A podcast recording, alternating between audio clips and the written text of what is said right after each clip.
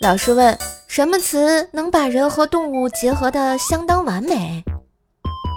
同学们一致回答是美人鱼。只有小明举起了满是老茧的右手，回答道：“呃，单身狗。”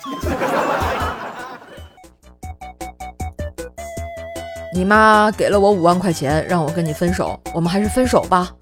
你不是存款一百多万吗？你还在乎这五万块钱？你以为我的那些钱是怎么来的？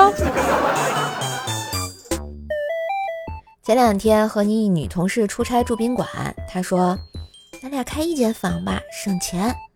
我一听，这是嫌我穷啊，就对服务员说：“开两间总统套房。”然后就走了。这就是我这么久前却一直单身的原因啊。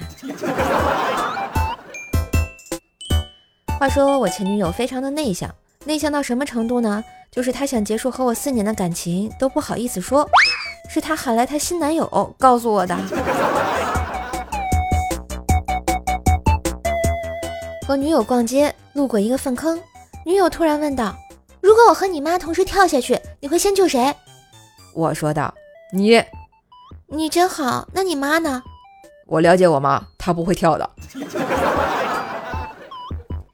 嘿，今日份段子就播到这里啦！我是段子搬运工瘦瘦呀，喜欢节目记得随手点赞、订阅专辑，并给专辑打个五星优质好评，送月票哟！